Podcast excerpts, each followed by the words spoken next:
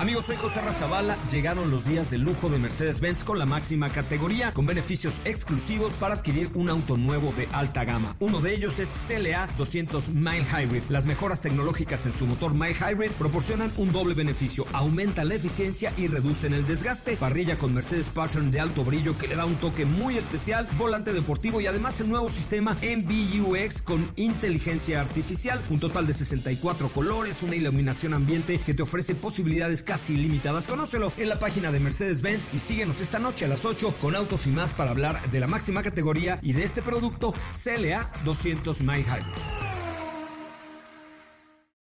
Este podcast lo escuchas en exclusiva por Himalaya.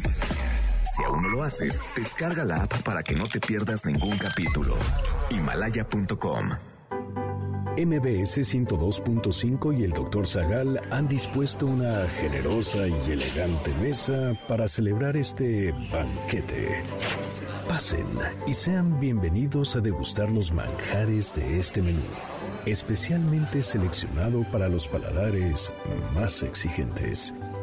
Esperamos que esta experiencia cultural les deje un buen sabor de boca.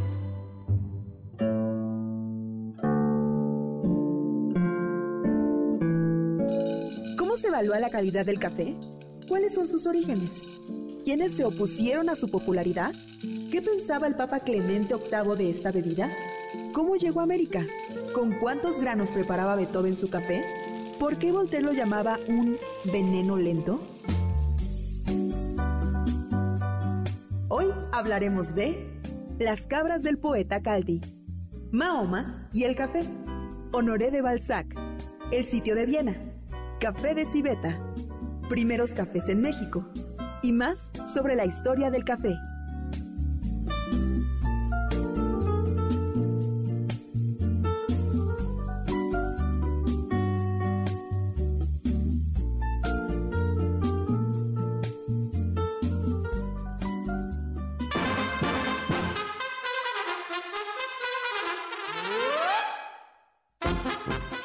Hola, hola amigos y amigas, ¿qué tal? ¿Cómo están? Soy Héctor Zagal, aquí en MBS, como todos los sábados a las 5 de la tarde, en este banquete que hemos titulado Banquete Cafetero. Es un banquete sobre el café. Hablaremos de la historia, leyendas, mitos del café y nos acompaña, como ya es costumbre, la elegante y distinguida Carla Aguilar. ¿Qué tal, doctor? Nos acompaña, todavía soltero, Héctor Tapia. ¿Cómo está, doctor? Eh, Estoy disponible para quien quiera tomar un café conmigo. Sí, mi Twitter arroba Ay, qué con. Z. Yo administro las citas del señor Tapia y yo les paso los honorarios. Yo, yo les digo cuáles son los honorarios. Esto es como de Bachelor, o sea, se van a tener Así que es. estar peleando por el soltero de moda. Sí, pero yo soy el que administro. Ah, el doctor decide, el doctor Sí, decide sí. quién sí se toma un cafecito. Te voy a dar este el 15% de cada cita a ti. Con que cada- encuentre el amor, doctor, puede quedarse con todo el dinero. Ay, me parece muy bien. Héctor, ¿por qué? Me parece no hemos muy- aprendido nada. Eh, Doctor, doctor, yo también, yo también estoy soltero. eh,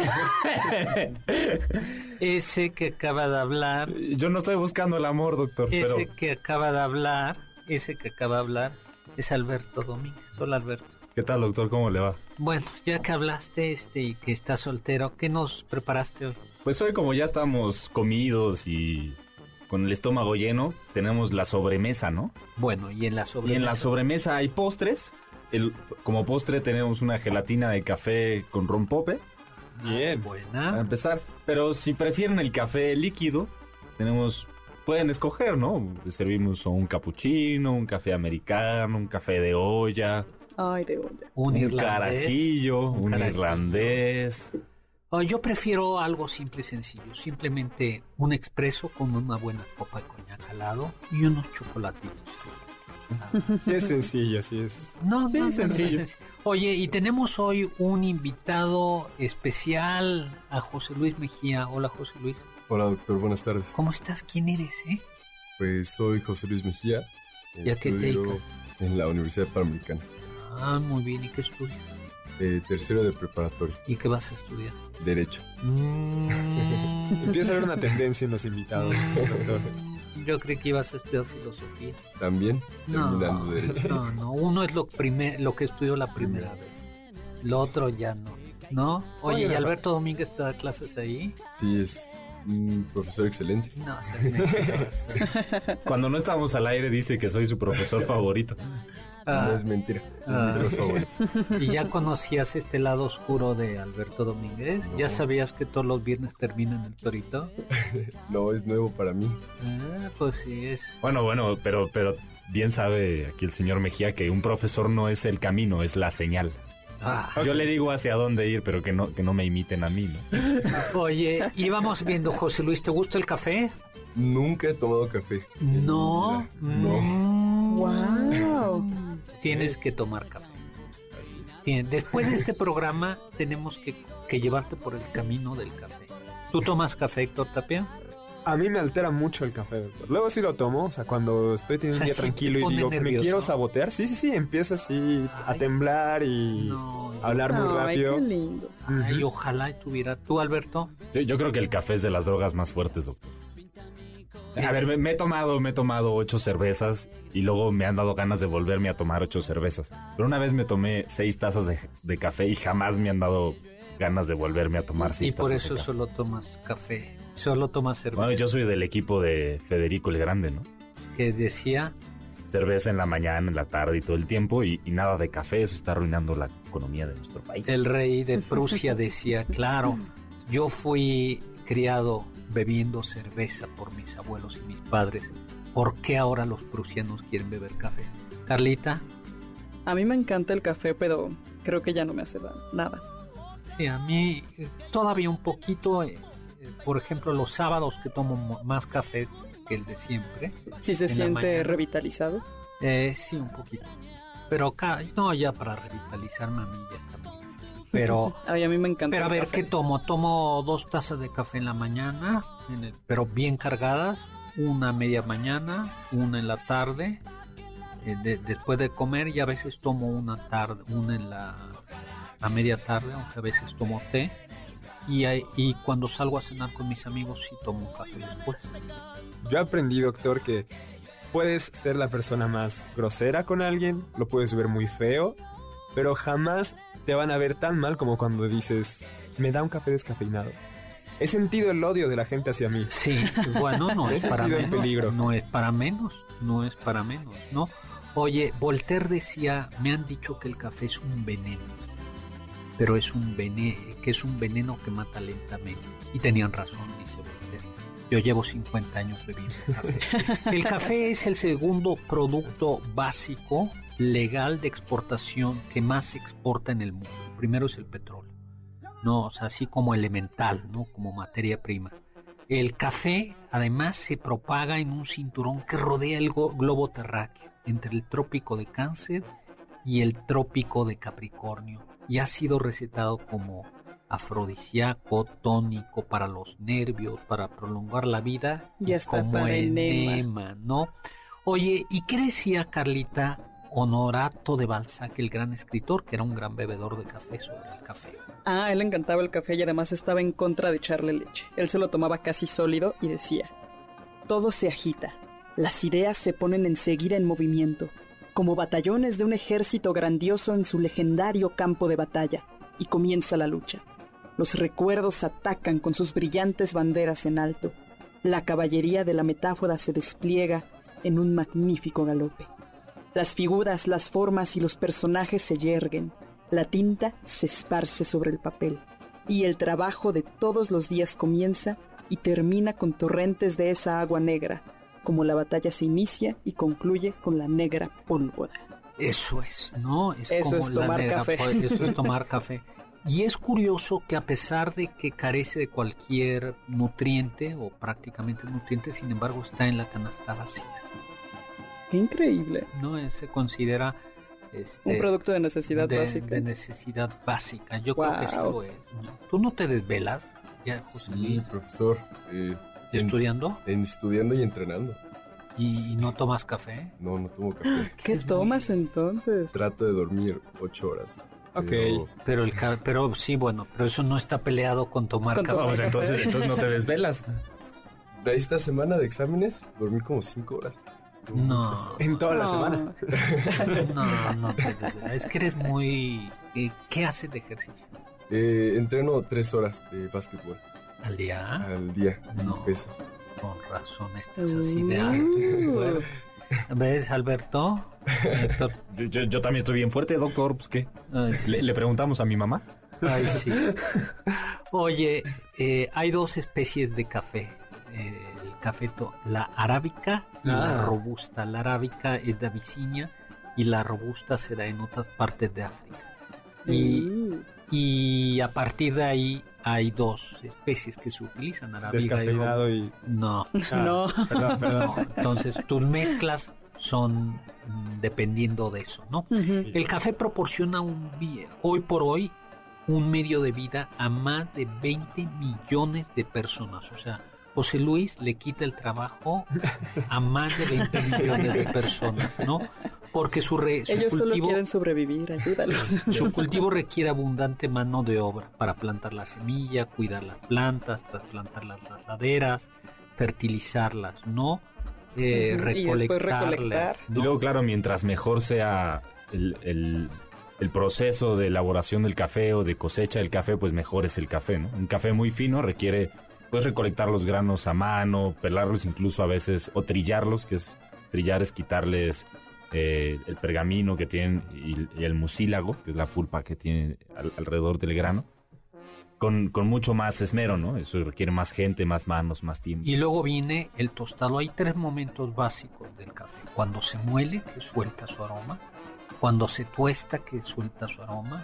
Y finalmente cuando se infunde, es decir, cuando se prepara, el, el- que suelta el, el- el aroma, ¿no? Y eso es interesante porque la mayoría de las personas que se dedican a recolectar los granos no saben que los 3 dólares aproximadamente que les pagan diariamente es poca cosa frente al costo que llegan a tener los cafés, por ejemplo, en la sirenita esa que nos venden y encontramos en cada esquina. Pero esa sirenita, decía un amigo mío, que es como es al café la sirenita, como cierta cadena de hamburguesería la comida. Sí. De acuerdo, totalmente. Y yo, yo reconozco que a veces voy a la sirenita esa. Yo cuando soy no hay de- consumidor Cuando no hay de otra. Cuando no hay de otra. de esas dos cadenas. Pero ahora, ¿qué debemos de admirar del café? Su aroma, su cuerpo, su acidez y finalmente su sabor. Yo confieso que soy un mal bebedor de café porque yo lo prefiero más amargo que ácido. Y, y la acidez es... Ok, yo le gano, doctor. Yo sí lo prefiero con leche. No. Claro que sí. Descafeinado ¿no? y, con, leche. bueno. y azúcar, ¿no? Así y azúcar, ¿no? Tal cual. Eh, el come- Con esplenda. con- posteriormente, bueno, comenzó siendo una bebida me- medicinal, después se convirtió en el estimulante. Es la bebida burguesa por excelencia y que acompañaría a la revolución industrial. Bueno, y que va a desplazar poco a poco a la cerveza como desayuno y al en Europa, en el norte, y al chocolate en México y en otros países. Vamos a un corte y regresamos a hablar sobre la historia del café. Mi Twitter arroba hzagal, zagal con Z. ¿Están disfrutando el menú? Después de esta pequeña pausa, regresamos al banquete del Dr. Zagal. Ya volvemos a este banquete, después de un ligero entremés comercial.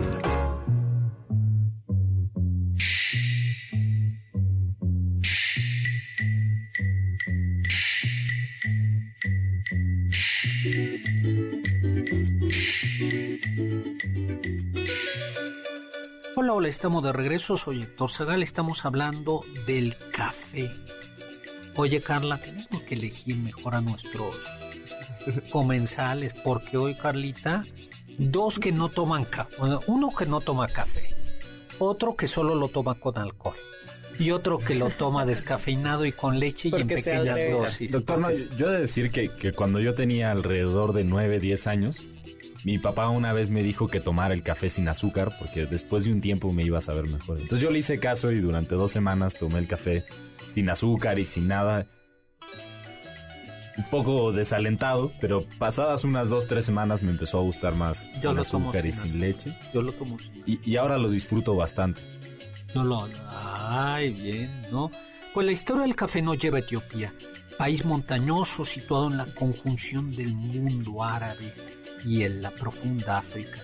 Y hay varias leyendas etíopes y árabes. Hay una muy bonita, ¿no, doctor? La del cabrero o la de Mahoma. Ay, a mí me gusta mucho la del cabrero, un, un poeta que solía llevar en las tardes a sus cabras Se a que buscaran alimento. Caldi. El poeta Caldi. Y un, cuando ya se iba a poner el sol y necesitaba que regresaran para volver a casa, él tocaba una melodía especial con su flauta y las cabras volvían. Dije, bonita, Alberto, bonita.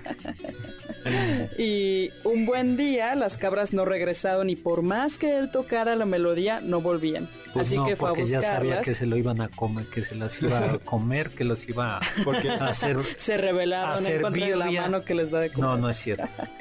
Y entonces las fue a buscar y las encontró.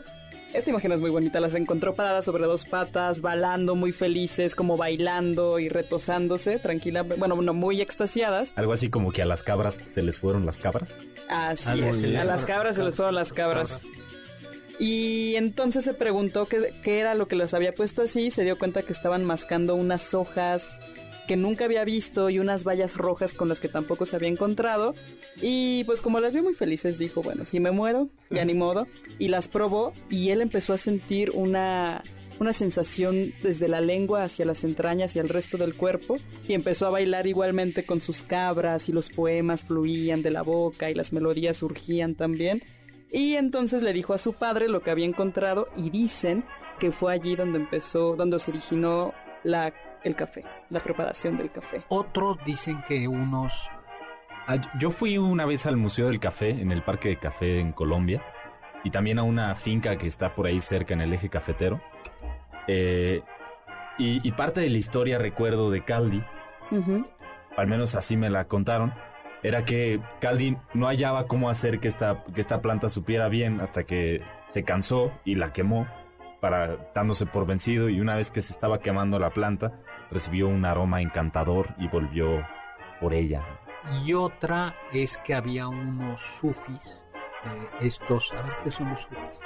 A los sufis son una parte de tradición del Islam, en especial distinguidos por su mística, eh, que pues mística en el sentido de plantear una- unos ejercicios espirituales para unirse en el- al final de estos ejercicios con Dios. ¿no? Y los sufis observaron que sus cabras habían enloquecido después de comer esto, de comer esas bayas, y ellos las probaron y se dieron cuenta que después de probarlas podían velar toda la noche y rezar y orarse con más, con- con más intensidad, y entonces decidieron hacer una bebida.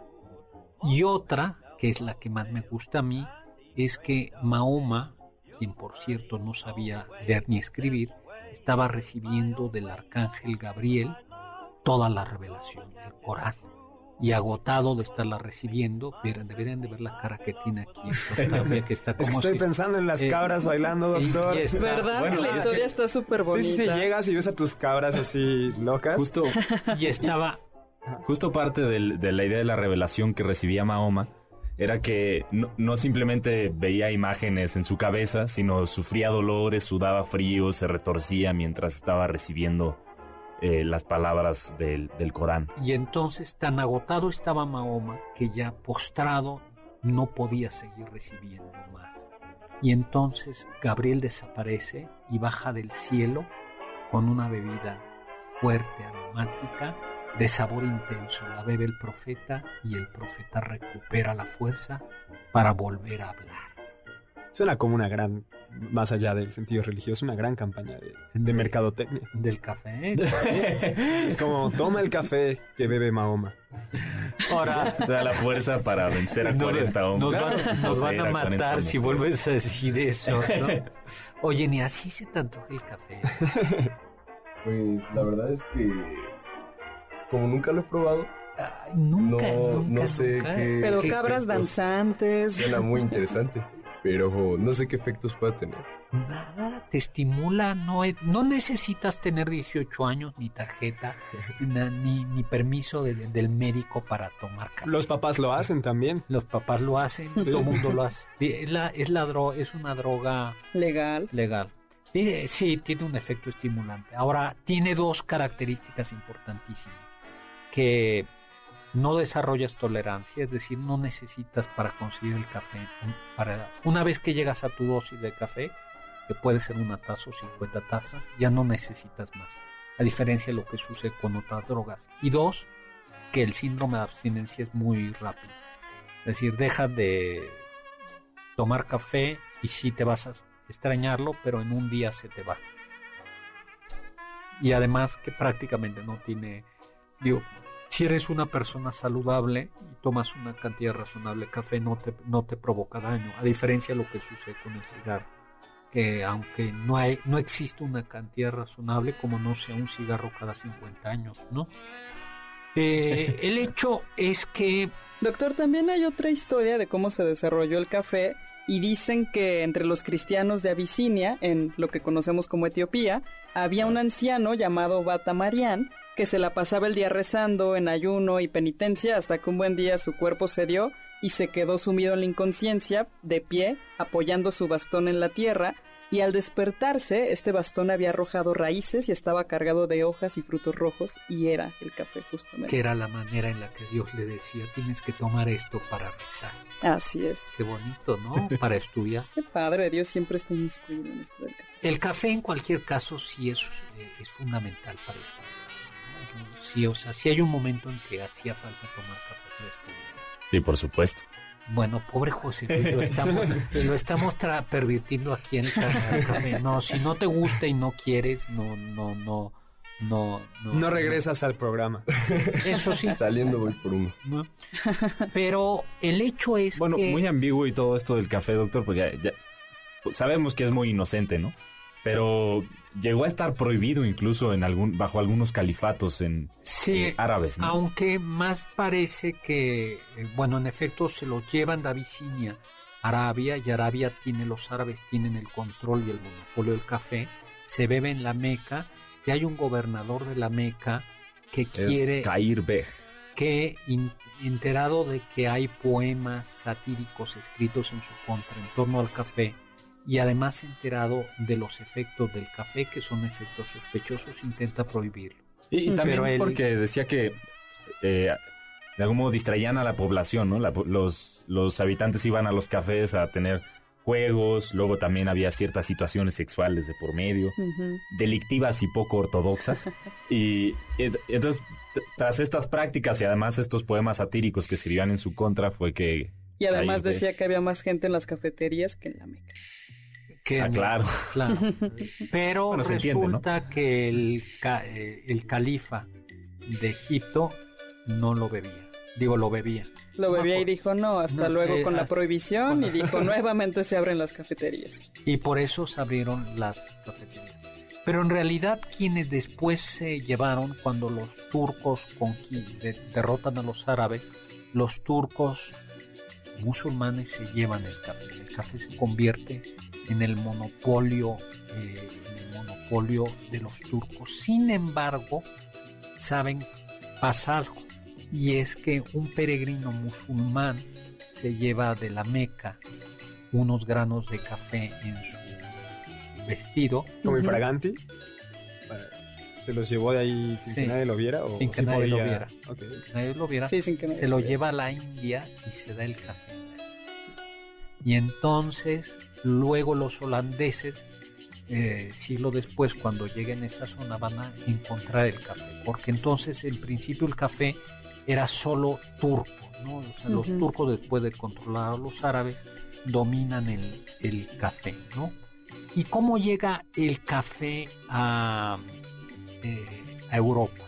Pues en el siglo XVI se dice que Clemente VII, cosa que yo no me la creo, eh, Clemente VII, Clemente VIII, ¿no, doctor? perdón, Clemente VIII, eh, Clemente VIII le dan el bebé, eh, a beber café Si los sacerdotes le dice pruebe Ah. esta bebida de infieles para que la prohíba. y entonces dice, Claro. vaya, esta bebida satánica es tan deliciosa que sería una pena dejar que los infieles tuvieran su uso exclusivo. Embaucaremos a Satán, bautizándola y convirtiéndola en una bebida auténticamente cristiana. Pues yo digo que bauticemos y convertamos en prácticas auténticamente cristianas otras también. Ay, bueno, el vino ya es auténtico. El vino ya. Bueno, pero podemos ir No. ganando terreno, doctor. No, ¿No? Todo contra de El eso. ¿Cómo que Rastafari no suena tan mal. no. Todo solo- se da por embaucar a Satán. solo- solo- Sí, sí, sí, eso le es tomamos el cierto, a eso es cierto. Sí, sí, Ahora, sí. ¿cómo va llegando el café? Por ejemplo, en el siglo XVII los venecianos que vivían agarrados del chongo con los turcos, que, pero no por eso dejaban de comerciar con ello, llevan el café. Y ya para el siglo XVII hay en Venecia cafeterías, ¿no? Eh, incluso había una cafetería muy famosa, creo que se llama, ¿tú sabes cómo? No, en, en Eh, Venecia, en doctor. Venecia, en San Marcos. Era, era- Ah. se llamaba el, el Fiore, me parece. Es una de las primeras cafeterías donde se reunían todos los que querían hacer negocios eh, con Venecia. Estaban ahí. En, en el ¿Florian? El, el Fioran. Florian, ¿no? Florian. Sí, en la plaza de San Marcos, San ahí Marcos. está el café. ¿no? Y vamos a un corte y hablamos de cómo llegó a París, si les parece. Los sabios dicen. El café nos vuelve rigurosos, serios y filosóficos. Jonathan Swift.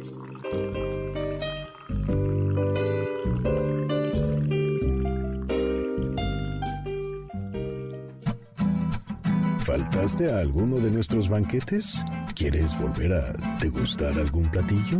Escucha el podcast en www.mbsnoticias.com. ¿Quieren contactar a los ayudantes del chef?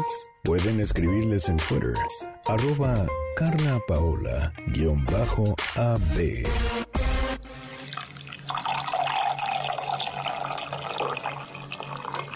Hola, hola, estamos de regreso. Soy Héctor Segal hablando sobre el café, ese que está hablando escondidas, es Alberto Domínguez distrayéndonos. ¿Qué tal, doctor? ¿Cómo le ha ido? ¿Qué tal? ¿Cómo la pasa? Ya, ya se me subió el café, estoy insoportable. Yo les dije que no me dieran café, pero ahí van y me dan y me... ¿Cómo se llama el, el muñequito este que no le deben dar azúcar? o- Ah, los gremlins, que no los tienes que, mo- que mojar, ¿no? Ah, pero son los gremlins. Pero hay otro de una caricatura, ¿no? Uno que este... Una taza más, doctor, y no me van a callar, me voy a poner a hablar, a contar. Oye, no, no quieren que les cuente cosas de mi vida personal, doctor? No, no, no, no. Vamos a dar eh, algo por Twitter, ¿no? Eh, a, ¿Qué Twitter? Al tuyo, ¿no, Carla? Ah, perfecto, doctor. Entonces, que me arroben, arroba Carla Paola, guion bajo AB. Y arroba hsagal, sagal con z, que nos manden una foto suya tomando café. Perfecto. Y les vamos a dar un ejemplar de mi libro, Gula y Cultura. Ay, perfecto, doctor. Entonces, una foto donde estén tomando café, me arroban, arroba Carla Paola, guion bajo AB, y yo me pondré en contacto con ustedes para darles su ejemplar de Gula y Cultura. Doctor, ¿en qué país está el mejor café? Eh, sé que es algo subjetivo hasta no. cierto grado, pero... A ver, los alemanes tienen muy buen café. O, digo, no lo tienen ellos, pero compran. Y los Mm. italianos son grandes también haciendo café. Sobre todo, lo tuestan muy bien. Eh, mm, la, ay, la condesa Kolonitz en el siglo XIX, austriaca, que acompaña a Carlota a México como dama de compañía, solo la acompaña y luego se regresa. Ella cuenta, dice, llegando a México nunca había visto granos de café de tal calidad como en México.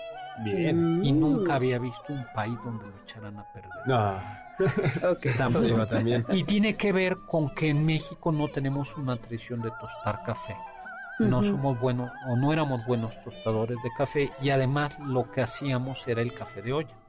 Que digo, es muy sabrosito, pero el café de olla, el café no luce porque por Sí, un claro. lado se requema, luego el barro le da un sabor en efecto. Es un sabor rico, pero compite con el café y además le pones piloncillo, canela y un poquito a veces hasta dan pues el café salve a, a infusión de, de café. Pero interesante, ¿no, doctor? Porque es, el, si uno ve las gráficas de consumo de café y cultivo de café, por lo general, lugares donde se cultiva mucho café es lugares don- son lugares donde se consume muy poco café. Eso tiene que ver con el calor.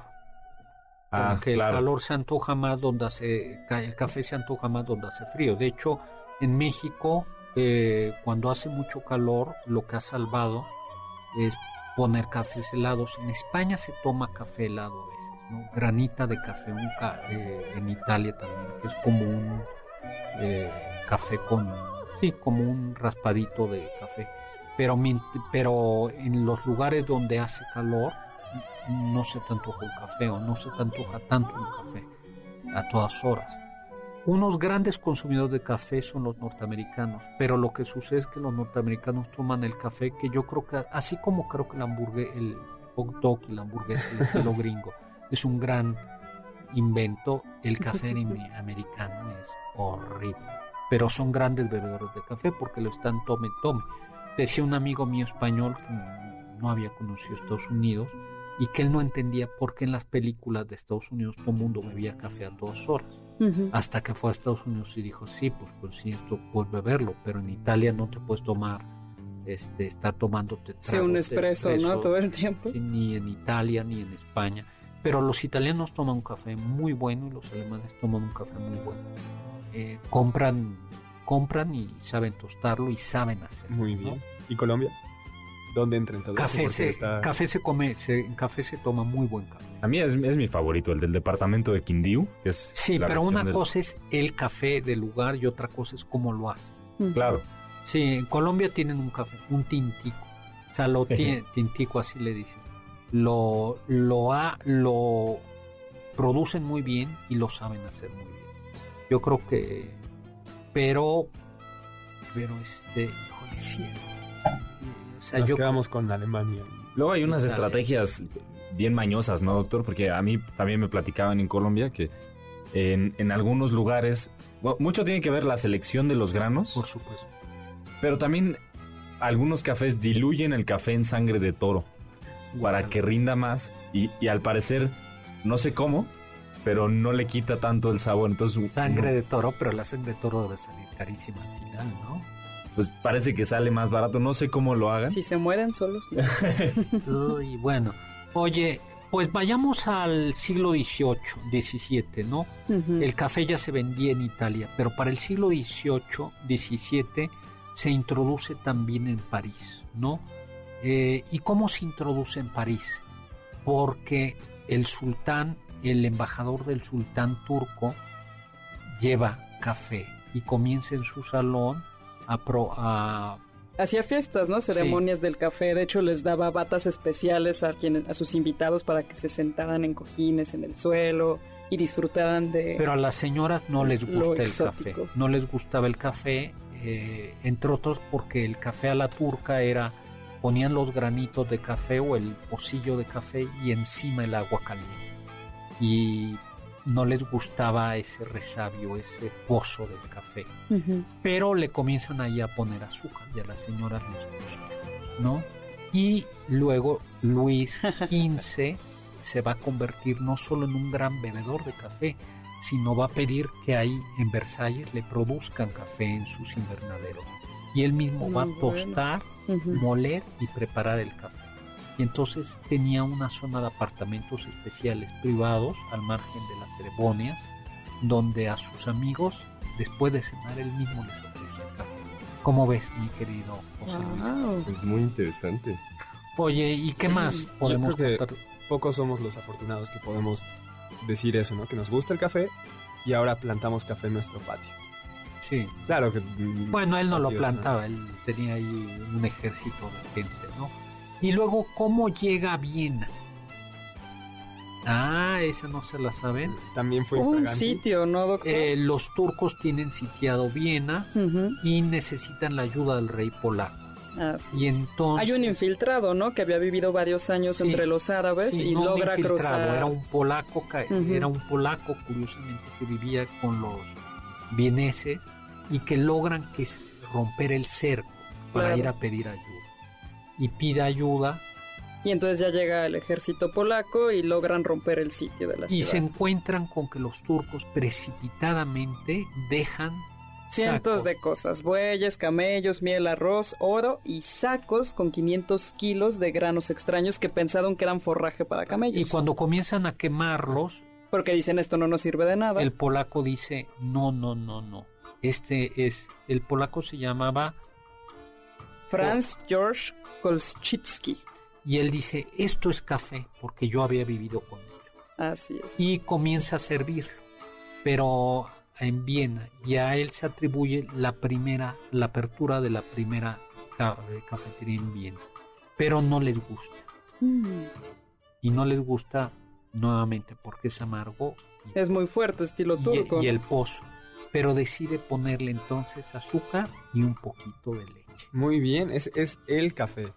Y de ahí dicen que sale el café capuchino, aunque propiamente no es café capuchino. Porque el café capuchino debe llevar espuma. ¿Tú sabes por qué el café capuchino se llama capuchino? No, ¿por qué? Porque, a ver, ¿quién sabe? Por los monjes capuchinos. Los monjes capuchinos, dicho sea de paso, cerca de mi casa hay una iglesia de monjes capuchinos. Son franciscanos que tienen un traje café, luego las canitas, ¿no? Y la tonsura, Y ¿no? la, tonsura, y luego, es decir, están calvos De la coronilla. de la coronilla. La tonsura, imagínate sus calvas, su calva, Blancas. blancas y luego la tonsura. Y por eso también el, mo- el capuchino, capuchino quiere decir capucha, y por eso también el chango, el mono, El mono Por eso es capuchino. se llama capuchino. Oiga, doctor, y- Pero saben, en Italia dicen, eres turista, ¿cuál es la mejor manera de saber si eres turista? Si pides un ¿Cómo pides capuchino el- después de las 12. El Oh. capuchino no se puede ¿Es para el tomar desayuno nada más? antes de las 12 del día. Mm. Lo típico es tomarlo como a las 10, 11 de la mañana con un Napoleón, un pastelito relleno de crema y te tomas así como un tentempié. No, pues qué vida esa de andar tomando pastelitos y capuchinos a las Sí. 11 de la Ah, mañana. pues ¿no? eso es lo que hacen los, los italianos. Claro, los italianos y los españoles Un hacen eso. bolillo en la mañana ya a las dos como, ¿no?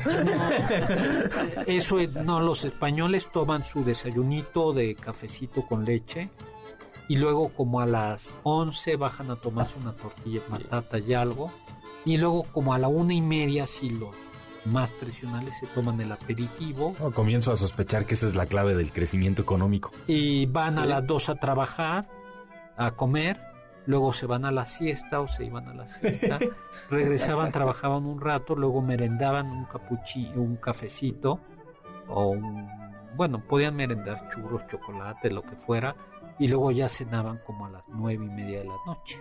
Pues de lujo, ¿no? Tres horas de trabajo diario. Pues sí, yo, Sí, sí dan ganas. yo digo que de sí, que, que ese es el la clave del éxito español No, y la clave italiano. suena mejor que el desayuno de estudiante, que es nada más la taza de café y un cigarro. Y ya. No, bueno, el cereal con leche, Sí, un taco de tabaco. Eso no lo vayas a hacer. ¿Tú qué desayunas, José Luis? Eh, yo desayuno, A ver, escuchen. No me vayas a decepcionar. no, un eh, huevo, profesor, y un licuado de plátano con chocolate. Eso. Ay, súper cómodo. ¿Ya media mañana sano. comes algo? Sí, eh, generalmente como una barra y un yogur, pero café no. ¿Y qué comes?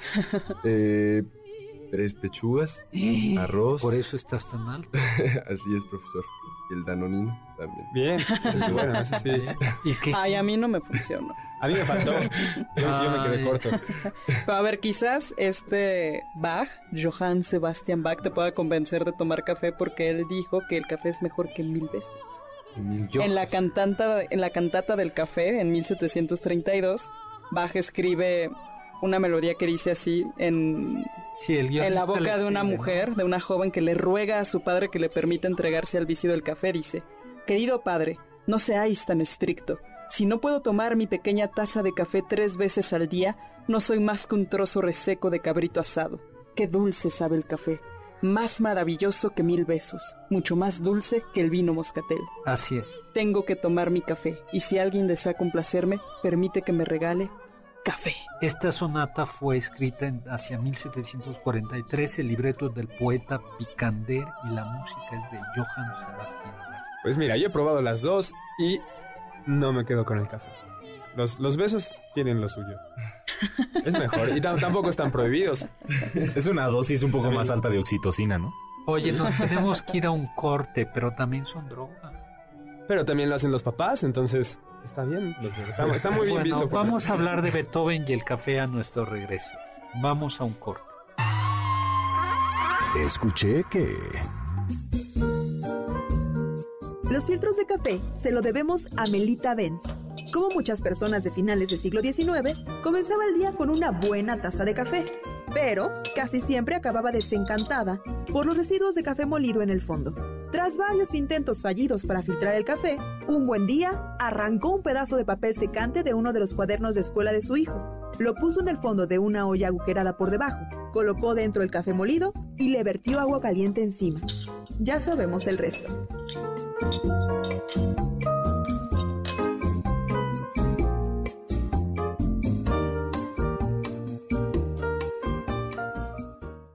Ponte en contacto con nosotros en nuestra página de Facebook www.facebook.com Diagonal Doctor Zagal. ¿Listos para el siguiente platillo? Quédense con nosotros, pues aún queda mucho por picar y la promesa de postre. Hay quien dice que... La famosa compañía de seguros, Lloyds, de Londres, empezó en una pequeña cafetería atendida por Edward Lloyd a finales del siglo XVII. Ahí atendía principalmente a marineros y comerciantes y preparaba regularmente listas de embarcaciones para los aseguradores que allí se reunían a ofrecer seguros.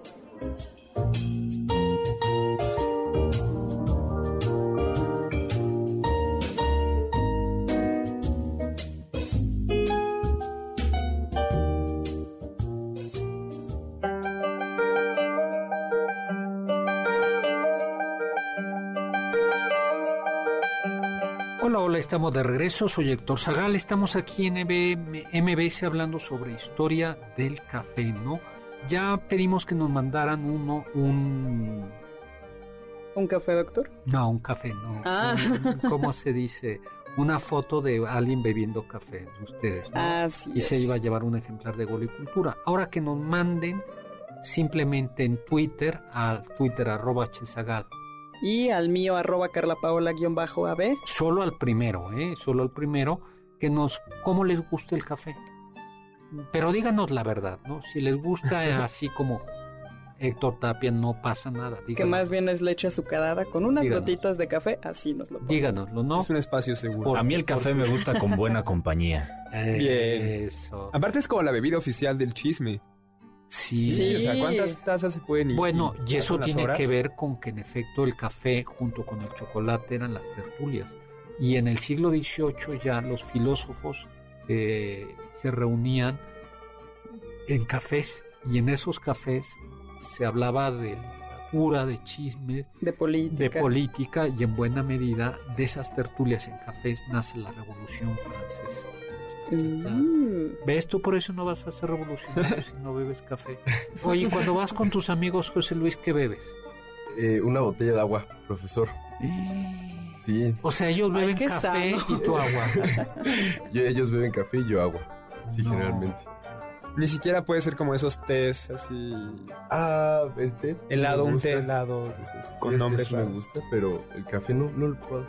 Saliendo voy a probarlo. No, no, no, no, no te aquí- Luego nos vayan a regañar, a regañar tus papás, ¿no? Se puso loco, no ha vuelto en tres días. Después de beber café. Luego, eh, pero el café tuvo sus enemigos, como decíamos, Federico el Grande de Prusia, que murió en 1786, estaba en contra del, del café, ¿no? Eh, porque decía que estaba desplazando a la... A la cerveza. Eh, le a decía la única otro- e inigualable cerveza. otro gran bebedor de café era Beethoven, Beethoven. ¿no? En su difícil vida, Beethoven no se preocupó de la comida, pero en cambio se empeñaba muchísimo en el café. Decía que su taza de café tenía que tener 60 gramos, ni uno más, ni uno menos, ¿no? Buffon A mí lo que me gusta, ya, ya más entrando al, al tema de las cafeterías, es esto que usted decía, doctor, la vida intelectual de que giraba en torno a los cafés, ¿no? Que uno puede organizar en un café una revolución completa, ¿no? Y era parte de la, de la vida política de los países a partir del siglo XVIII, ¿no? Claro. Incluso en México hubo varios cafés famosos. Está el, el Café de La Habana y también el Café París, si no me equivoco. El Café París se reunían los emigrados, los exiliados españoles. Sí, claro. Y decía que estar planeando el golpe, no el golpe, sino la revancha o la caída del derrocamiento de Francisco Franco, ¿no? Hasta que ya se dieron cuenta que no. Y en el Café Habana, que está en Bucareli y no me acuerdo qué otra, eh, ahí al parecer Fidel Castro y El Che Guevara. Sí, se reunían. Y precisamente mi novela La ciudad de los secretos tiene que ver... hay Esa gran obra de la literatura universal. Exactamente. Es- eh, aparece ahí el Café La Habana, eh, porque ahí van muchos, eh, frecuentemente periodistas, y como estaba la Secretaría de Gobernación, al parecer era un centro ahí como de negociación entre la Secretaría Debajo de la Gobernación mesa. Sí, o encima de la mesa del café, mejor dicho. No, oye, vamos a regalar, voy a regalar ahora a alguien. Eh, ¿Va a regalar a alguien, doctor? No, voy a regalarle un libro de las los secretos a quien por Twitter. a- Nos- a- a- arroba Carla Paola guion bajo AB. y arroba hzagal. Pero a los dos nos diga algún café famoso de México, ¿no? Ah, eso está, eso está divertido. El primero que nos mande un café famoso de México Tú en no Twitter. cuentas en Twitter, ¿no? Ya contamos dos, el Café París y el Café La Habana. La Habana, ¿no? Doctor, pero usted no me dejará mentir. Uno de los éxitos de estos cafés donde florecía la vida intelectual era la manera en que estaban dispuestas las mesas y los lugares. De modo que uno podía ir al café a conocer nuevas personas, ¿no? O escuchar conversaciones también. Y, y- y en especial recuerdo esta idea de las universidades de Peñique, de- de- que se hablaba, si no me equivoco, en Inglaterra, que se- se llamaba así porque era muy barato ir a comprar un café y uno podía escuchar conversaciones de grandes sabios, ¿no? Por un penique, ¿no?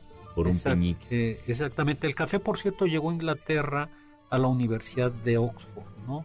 Lo llevó un judío libanés de nombre Jacobs o Jacobs, que abrió una cafetería. Y ya para 1700 había más de 2.000 cafeterías en Londres. En realidad el café era tan importante eh, porque además, y esto tiene que ver con que es una bebida burguesa, la gente se dio cuenta, antes lo que desayunaban o llegabas al trabajo con un trago de vino o un trago de cerveza.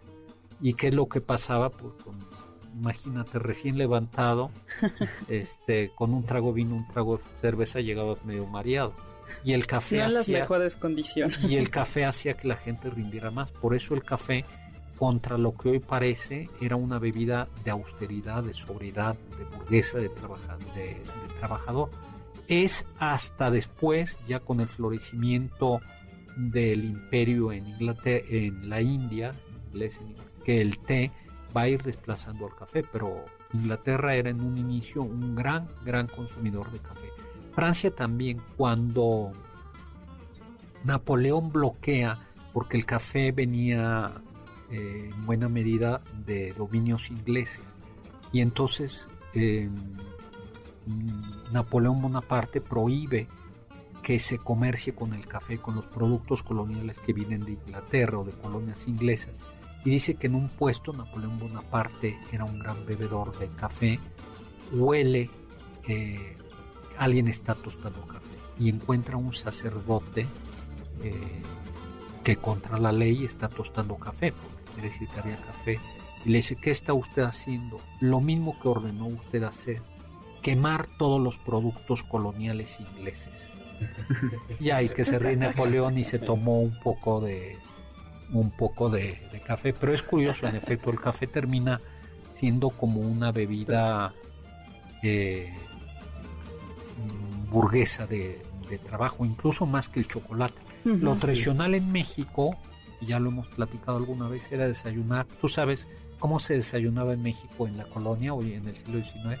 Llevan tu chocolatito a la cama a las 7 de la mañana, 7, 7 y media, con una fruta en almíbar de- con una fruta cristalizada o una pieza de pan. Y tu chocolate en un tazón. Qué delicia. ¿Eso sí se te antojó? Sí, se me antojó, profesor. ¿Chocolate sí tomas? Chocolate tomo mucho. Ah, Muy bien. Ah. Se compensa. Ahí está, ahí está, ahí está, ahí está el estimulante. Ya decíamos que, eh, ya decíamos que demasiado Algo necesitaba. algo Sí, sí, había. Tomas chocolate. ¿Sabe que es un sacrilegio, doctor? Las bebidas, este, los refrescos, los refrescos de cola con que todavía le ponen café. Eso sí. Sí hay uno, viendo ¿no? Sí, estrellitas. salió, ¿no? Han, han habido varios, o sea, porque luego los lanzan al mercado, no funcionan y lo- luego lo vuelven a intentar, como que se, se olvida. Pero no funcionan porque Chicle y saben pega. feos, ¿no? Yo creo que sí, y tal vez, o sea, ya están las bebidas energéticas, entonces como que Sí, Es no, una pero las bebidas no energéticas necesitas. sí son peligrosas, ¿no? Sí son, en- sí. son peligrosas, ¿no, José Luis? Sí, claro. Y No. más y más cuando las mezclas con alcohol, ¿no? ¿Por qué, por qué me voltean a ver en la mesa. ¿Por, por qué será? Oye, ¿y cómo llega? A ver, el café más caro y raro de todos, ¿ustedes se lo saben? El de sus ojos. Ay, De quien quiera, ¿eh? Que, quien se quiera poner Ay, el saco. Héctor, ya te está regresando el alma que- al cuerpo. Recuerden que el doctor administra mis citas, entonces. eso. ¿Qué tal? ¿Qué tal me ven? ¿Quieren oír que les digan eso? Saquen su cita con Héctor Tapia. Recuerden mi Twitter arroba Sagal Consulta, manden mensaje directo y, Solicitud. ok, y foto y les conseguimos una cita con Héctor Tapia. Gracias. Luego damos la cuenta de depósito. ¿no? Oye, ¿qué incluye la cita con Héctor Tapia? Más frases como esta, doctor. Ay, qué Y un bonito. cuanto chiste, otro cuadro chiste, pero tienen que pagar la persona. Bueno, Aparte la cuenta, sí, doctor, no. Yo no. Ahorita no estoy como para. no depende de lo que No, bueno, o de- Héctor. depende de la cita, depende de lo que depositen. Si depos, yo te digo si pagamos. ¿Para dónde alcanza? no. Sí. Muy bien, muy bien. doctor. Oye, ¿tú tienes novia? No, profesor. Tampoco. Tampoco ¿No tomas novia. café? No tomo café, entreno. Eres muy ¿Entrenas? sano, no ¿Eres tienes novia. Sacas puro 10 y no Así te es. Pero ya te, desvelas. ya te han roto el corazón. Así es. Ah, ok, ok. Ya. Pensé que, Ah, pensé que faltaba eso. En entonces. París. ¿Cómo ve, profesor? En París. París. ¿te París. Qué romántico. Así es. Híjoles, eso es bonito. A quien le han roto el corazón en París, nunca más podrá volver. El café más caro del mundo. Ah, y ese es muy, muy exótico porque se, es una especie de café que se llama Kopi Luwak. En Indonesia se prepara y porque en Indonesia está una civeta, una un civeta animal. asiática que es un mamífero, parece un mapache, perdón, es un mapache. Y lo que pasa es, Es, que, que este se es- come el... se come las bayas del café y en su tracto digestivo lo que pasa es que le quita la pulpita y lo va preparando de tal manera que quienes preparan este café necesitan esperar a que la civeta excrete lo que ha comido y entonces recolectar los granitos que de ella han salido y quienes lo han probado dicen que le da al café un sabor como de caramelo y chocolate. Guácala. Pues no, yo prefiero... No, no se le antoja, doctora. No, no, no, yo, yo soy ¿Un café con excremento? No, ¿Con excremento de mamífero exótico? no, ¿Con excremento de mamífero exótico que deja un sabor a caramelo? no. Y el excremento sin el café. Gracias. En 1723, el oficial de Marina Gabriel Mathieu de Clieu introdujo el cultivo del café en la colonia francesa Martinica. De vuelta en París consiguió una planta joven de café y cuando regresó a la isla Martinica llevó esta planta consigo. El viaje fue tortuoso, pero la planta logró llegar viva a la isla donde prosperó. Y desde ahí, desde Martinica, el café tras una, un largo camino pasó a, a la isla de Guadalupe, luego a Haití, mm, cruzó a Santo Domingo, que es la misma isla, y de Santo Domingo terminó llegando a la Nueva España, ¿no? Y ya nos tenemos que ir a un corte. Y No, ya nos tenemos que ir a descansar, ¿Cuál fue el primer café en México? Ah, y el café Manrique, ¿no, doctor? Que estaba sobre Tacuba, Y Monte de Piedad. Monte de Piedad. todavía existen las calles. Bueno, pues nos tenemos que ir. Muchísimas gracias. Este, bueno, vamos a hacer la recomendación del chef. La recomendación del chef. Tenemos tres recomendaciones del chef. Dos, el libro del amante del café de Michel Vanier, editado por El Cuerno de la Abundancia y... Qué bonita editorial. Los cafés en México en el siglo XIX por la UNAM y la autora es Clementina Díaz y de Obando. Y también de Mark Pendergrast, El café, historia de la semilla que cambió el mundo. Muy bien, pues muchísimas gracias José Luis por habernos acompañado. Muchísimas gracias. ¿Vas a volver a venir, José Luis? Espero que sí, profesor. Muy bien. Espero que sí. Claro que sí. Eh, Alberto Domínguez, muchísimas gracias. Un placer, doctor. Yo sigo sin que se me pase el efecto del café, ya no puedo dejar de hablar. Ya me di cuenta. Héctor Tapia. Doctor, siempre un gusto. Esperemos que nos saque de pobres gracias a las citas que tenemos Yo también. contigo. Muchísimas gracias, Carlita Aguilar, Juan Gracias, Carlos doctor. Castillo. Muchísimas gracias a todos Esa ustedes. puede ser la frase motivadora del final, ¿no? Si uno nace pobre no es su culpa, pero si te casas y sigues siendo pobre, sí es tu culpa. Ah, qué bonito. Yo prefiero dejarles la de Cansa, Pereaude, Atrévete a saber, mi Twitter arroba hzagal, zagal con C. Confiamos que este banquete ha sido un deleite gourmet y cultural. Gracias por escucharnos y los esperamos el próximo sábado con una deliciosa receta que seguro será de su agrado. MBS 102.5. Estamos contigo. Este podcast lo escuchas en exclusiva por Himalaya. Si aún no lo haces, descarga la app para que no te pierdas ningún capítulo. Himalaya.com